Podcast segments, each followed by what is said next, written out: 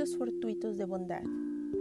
Algunos afirman que la escritora Annie Herbert garabateó en un mantel de un restaurante la frase, practica actos de bondad fortuitos y de belleza sin sentido.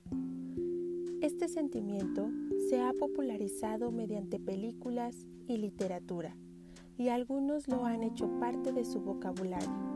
La pregunta es, ¿por qué debemos ser bondadosos con los demás? Para los seguidores de Jesús, la respuesta es clara, para mostrar la misericordia y la bondad de Dios. En el Antiguo Testamento, la historia de Ruth, una inmigrante moabita, ilustra este principio. Esta mujer vivía en una tierra cuya cultura e idioma no entendía. Además, era sumamente pobre y dependiente por completo de la caridad de un pueblo que casi la ignoraba.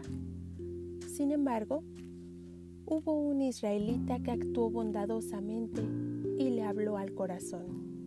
Permitió que ella cosechara en sus campos, pero además de ser simplemente caritativo, le mostró con su compasión la misericordia y la bondad amorosa de Dios, aquel bajo cuyas alas ella podía refugiarse.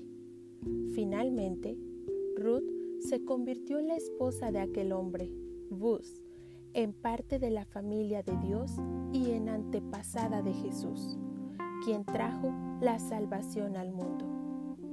Nunca sabemos qué puede lograr una obra de bondad hecha en el nombre de Jesús. Señor, ¿qué quiere que haga hoy por otra persona? Nunca es demasiado tarde para ser bondadoso.